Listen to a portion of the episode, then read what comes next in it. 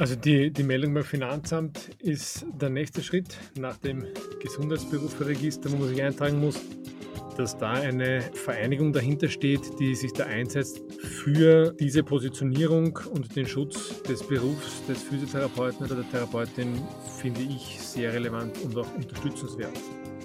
Meistens ist es, also bei mir ist es gekoppelt eine Haftpflicht und eine Rechtsschutzversicherung. Und das macht auf jeden Fall Sinn, weil, weil auch bei aller Vorsicht und bei allen Vorsichtsmaßnahmen, es kann immer irgendein Unfall passieren und dann weiß man die Folgeschäden schlichtweg nicht, die dann auf einen zukommen. Willst du jetzt wirklich Werbung machen? Na, einen, einen, einen Fachmann oder eine Fachfrau fragen und, und ja, das beste Paket zusammenstellen lassen. So, hallo. Wir sind wieder da mit einer neuen Folge. Ich habe wieder Christian und Julian mir gegenüber. Servus. Hallo. Ja, letztes Mal haben wir über die Vor- und Nachteile ähm, der Selbstständigkeit geredet, was die Motivation dahinter ist. Und heute gehen wir einen Schritt weiter und ähm, reden über die rechtlichen Voraussetzungen und die Behördenwege in Österreich. Meine erste Frage an euch beiden wäre jetzt, ähm, ja, was sind denn überhaupt die rechtlichen Voraussetzungen? Welche wesentlichen Punkte muss man vor Beginn klären? In Österreich gibt es die Ausbildung zum Physiotherapeuten auf den Fachhochschulen und diese muss abgeschlossen sein, bevor man sich freiberuflich als Physiotherapeut oder Therapeutin melden kann. Als nächster Schritt verpflichtend ist die Eintragung ins Gesundheitsberuferegister. Mhm. Ähm, was, was gehört sonst noch äh, geklärt, bevor ich in die Freiberuflichkeit äh, gehe? Hm, man sollte sich mal Gedanken machen, wo ist eigentlich mein Berufssitz? Habe ich eigene Räumlichkeiten? Muss ich einen Raum anmieten oder muss ich den erst äh, äh schaffen natürlich? Also das, das weiß man dann hoffentlich eh schon vorher. Äh, aber es geht halt hauptsächlich um die Kosten und um die Möglichkeiten, bevor ich das mache. Mhm. Ähm, würdet ihr sagen, dass da ein Businessplan ähm, Sinn macht oder geht das auch ohne? Mit einem Businessplan ist man sicher nicht schlecht dran, äh, wenn man das, wenn man das macht, weil man sich ja zum anderen ja noch Gedanken machen muss, wo ist mein Berufssitz und wen gibt es bereits in, diesen, in dieser Region? Äh, wie viele Physiotherapeutinnen und Therapeuten gibt es? Wie schaut das Gesundheitsnetz aus? Mhm. Welche Zuweiser könnte ich haben? Wo sind die Ärzte, die mir, von denen ich Patienten äh, rekrutieren kann? Was du schon äh, ansprechen wolltest, auch äh, die Gemeinschaftspraxis. Gibt es Gemeinschaftspraxen, wo ich mich einmieten kann, äh, damit ich zu einem Patientenpool komme oder muss ich das alles selbstständig machen? Und was ist mein Einzugsgebiet? Genau. Von, von ja, aus dem die Patienten und Patientinnen die Reise auf sich nehmen. Mhm. Ganz eine wichtige Überlegung finde ich ist auch noch, bietet man dann Hausbesuche an? Überhaupt, was, was habe ich für ein Portfolio?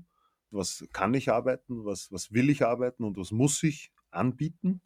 Also ich brauche eine Bedarfserhebung eigentlich.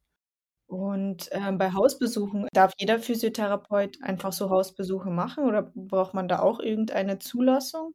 Nein, also als äh, fertiger Physiotherapeut darf man Hausbesuche ausführen. Theoretisch könnte man auch rein mobil beginnen zu arbeiten. Genau. Kenne ich auch einige Kolleginnen und Kollegen. Mhm.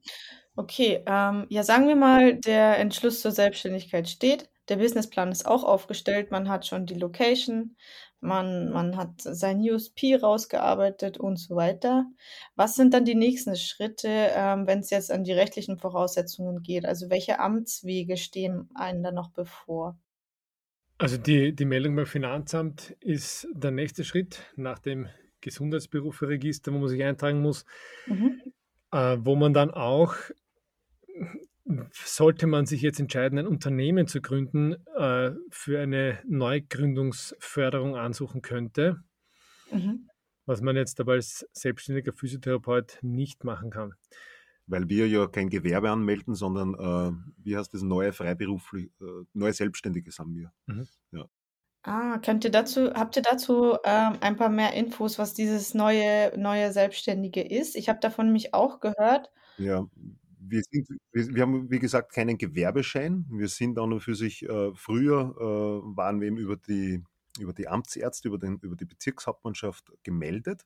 Mhm. Äh, und mittlerweile reicht es eben, diese, diese Zulassung oder diese Registrierung im Gesundheitsberuferegister und das äh, berechtigt uns auch, äh, selbstständig arbeiten zu können als neue Selbstständige. Das ist auch im, in der Steuererklärung ist das ein extra Punkt, ein eigener Punkt, ähm, Wir zahlen ja auch keine Umsatzsteuer.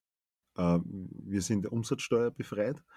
Und ähm, das war es eigentlich jetzt zum, zum von der finanziellen, von der finanziellen Finanzamtsmeldung genau. Her. Die Meldung bei der Sozialversicherung ist dann der, der nächste Schritt bei der SVS, Sozialversicherungsanstalt der Selbstständigen, wo es um die Pflichtversicherung geht, wo man dann noch angeben muss, im Großen und Ganzen, wie viel man einnehmen wird, was man prospektiv nicht unbedingt immer gleich vorhersagen kann, wenn man jetzt da zusätzlich anfängt zu arbeiten.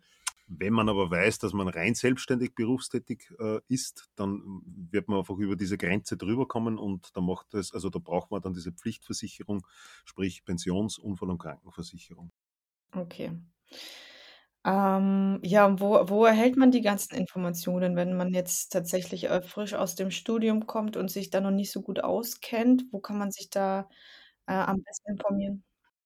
Die Hauptanlaufstelle für Physiotherapeuten ist Physio Austria, wo sämtliche Informationen, die man für, für rechtliche oder auch Neugründungsfragen hat, zusammengetragen und gesammelt sind. Und wenn man dort Mitglied ist, kriegt man diese Informationen auch gerne zur Verfügung gestellt.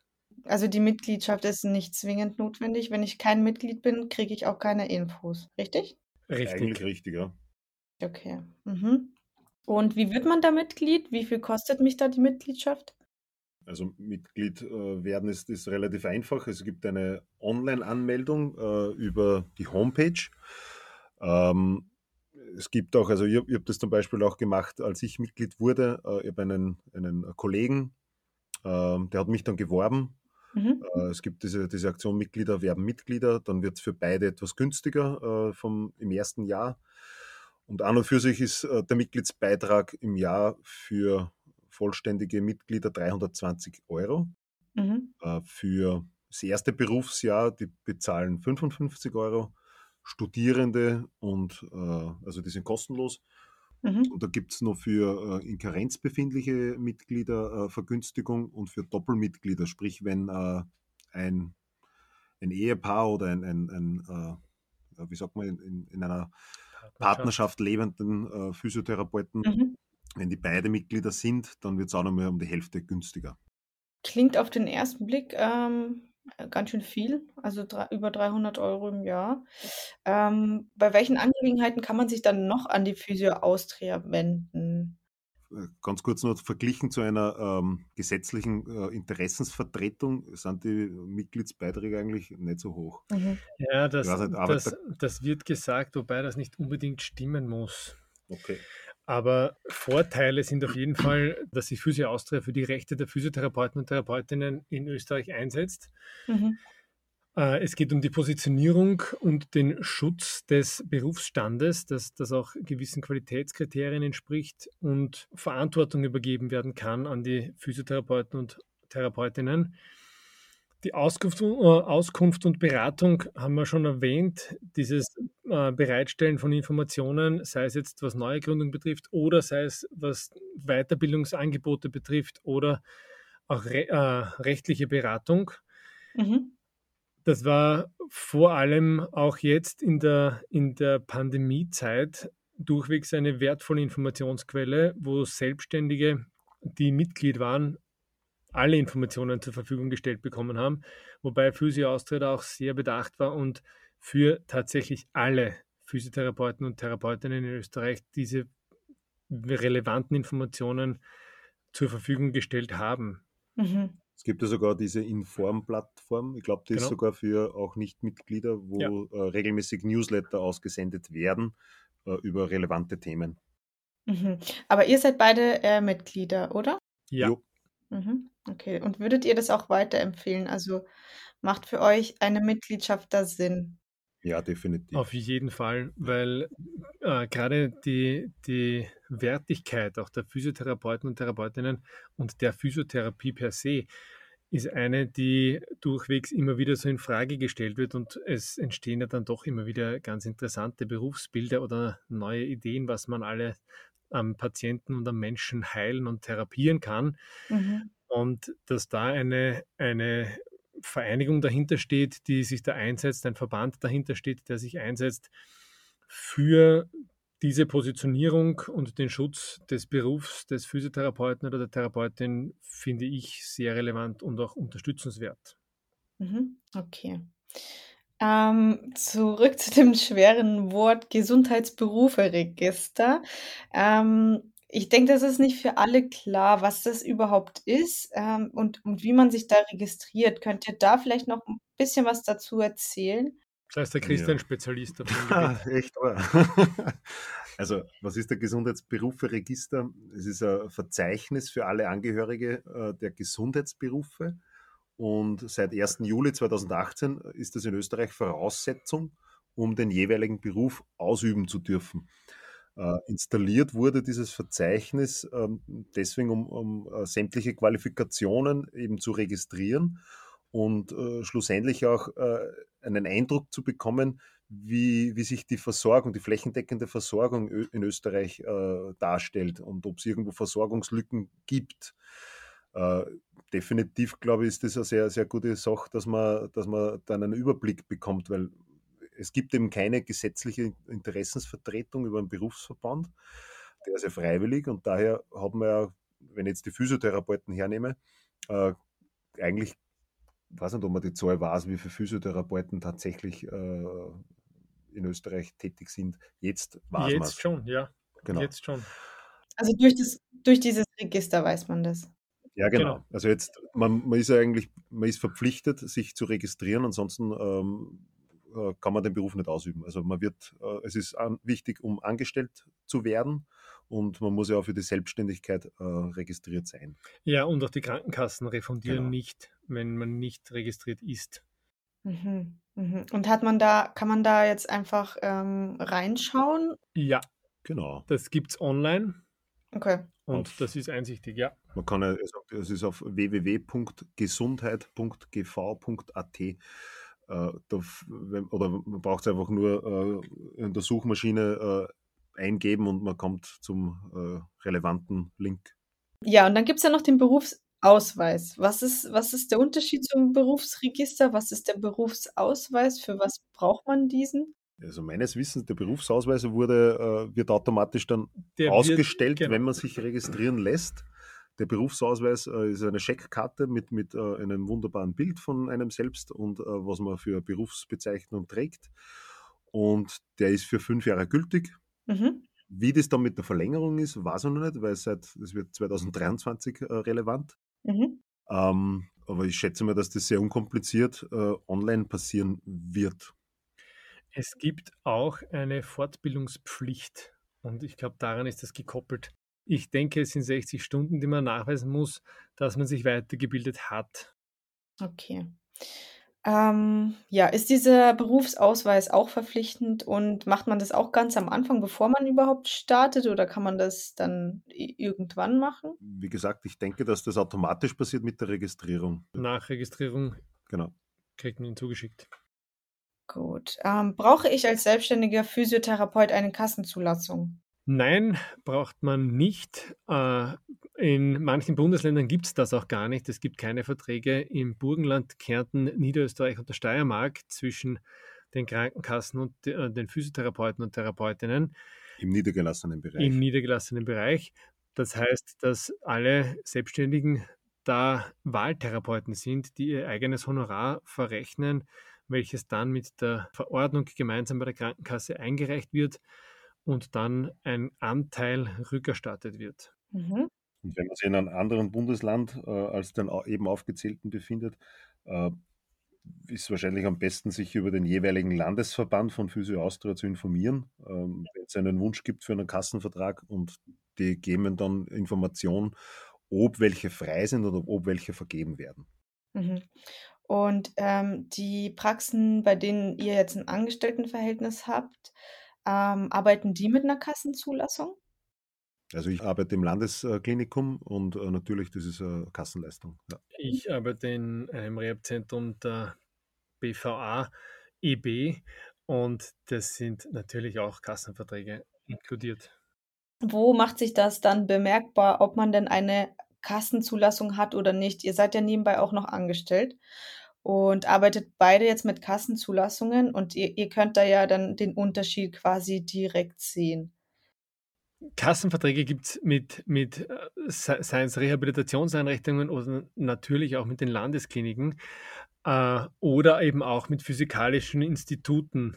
Und dort werden eher physikalische Anwendungen äh, angeboten und manchmal wird das laienhaft auch komplett gleichgesetzt mit der Physiotherapie von heute. Und da denke ich, dass die Physiotherapeuten, die selbstständig tätig sind, dass die meisten dadurch auch andere Ansätze haben, Therapie zu machen, Befunde zu erheben und das sogenannte Clinical Reasoning zu betreiben. Aber der Christian kann da, glaube ich, ein bisschen mehr sagen. Der arbeitet in einem physikalischen Institut. Ja, vielleicht sagt ihr einfach mal kurz, was ein physikalisches Institut ist und was wirklich der, der, der Unterschied ist zwischen dann der, der Physiotherapie und dem physikalischen Institut. Die Physiotherapie ist ein Teil äh, des, des, der physikalischen äh, Medizin. Mhm. Äh, und wir arbeiten in, im Physikalischen Institut äh, zusammen, also verschiedene Berufsgruppen zusammen. Und ein Teil davon ist halt die Physiotherapie. Mhm. Äh, ich weiche jetzt der Frage bewusst etwas aus. Den, den, Unterschied, den ich bemerke, ist, dass Patienten, die in die freiberufliche Praxis kommen, äh, sind in der Regel meiner Meinung nach motivierter. Äh, die, die, die, sind eher, die haben eher den, das Ziel dahinter, das Problem äh, zu äh, begründen und zu lösen. Mhm. Ähm, es gibt schon immer wieder so den Eindruck, äh, dass, dass ähm, Patientinnen und Patienten, die in ein physikalisches Institut kommen, die eine Kassenleistung abrufen wollen, ähm, dass das, ja, es kostet nichts. Ja. Mhm. Das, das kann man schon irgendwo so, so fest, es, bei, bei weitem nicht alle, also es gibt immer wieder Ausnahmen, aber äh, es gibt da schon einen gewissen Überhang. Ähm, würdest du auch sagen, dass mehr Patienten in die Praxis mit der Kassenzulassung kommen als jetzt ähm, in die freiberufliche Praxis? Der Unterschied ist vor allem da auch zu sehen, dass, dass in physikalischen Instituten die Leistungen eins zu eins und vollständig von der Krankenkasse übernommen werden. Und beim Wahltherapeuten oder bei der Wahltherapeutin ist die Leistung primär mal selbst zu zahlen und dann wird nur ein relativ geringer Teil zumeist von der Krankenkasse refundiert. Die Motivation, die der Christian angesprochen hat, die sehe ich durchwegs auch so, wo einfach die Motivation der Patienten und Patientinnen, die zum Physiotherapeuten bewusst gehen, auch eine größere ist und die Mitarbeit in meinen Augen bess besser ist oder, oder größer ist mhm. und nicht nur dieses, ich gehe dort jetzt hin, die machen das schon für mich, mhm. auftaucht. Was man noch dazu sagen äh, kann, ist, im Physikalischen Institut oder äh, in diesen Einrichtungen, es werden einfach, die breite Masse wird, wird äh, bei Bedarf behandelt. Also jedes Landesklinikum hat einen Nachversorgungsauftrag und das ist oft halt wirklich der, der, erste, der erste Kontakt dann mit Therapie und mit Therapieformen. Es sind wirklich viele, viele, viele Patienten, die am Tag bei uns durchlaufen individueller kann man das sicher in der Freiberuflichkeit gestalten, definitiv. Ja, etwas ganz anderes, eher zum Thema, ähm, Selbstständigkeit und, ähm, darüber, wo worüber wir am Anfang gesprochen haben. Was haltet ihr von einer Haftpflichtversicherung für selbstständige Therapeuten? Habt ihr sowas? Ja, und ich sehe es auch tatsächlich als, als Pflicht an, so etwas zu haben, wenngleich es keine Pflicht ist, so eine zu haben. Das heißt, ihr seid beide auch versichert? Ja. ja, natürlich. Und das macht auf jeden Fall Sinn, weil, weil auch bei aller Vorsicht und bei allen Vorsichtsmaßnahmen, es kann immer irgendein Unfall passieren. Und dann weiß man die Folgeschäden schlichtweg nicht, die dann auf einen zukommen. Ja, meistens ist, also bei mir ist es gekoppelt, eine Haftpflicht und eine Rechtsschutzversicherung. Das ist tatsächlich eine gute Kombination.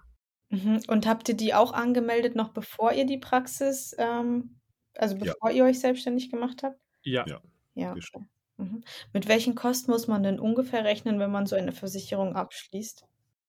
Also ich kann es von meiner äh, Haus- und Hofversicherung sagen, ähm, da kostet mich das 320 im äh, Jahr.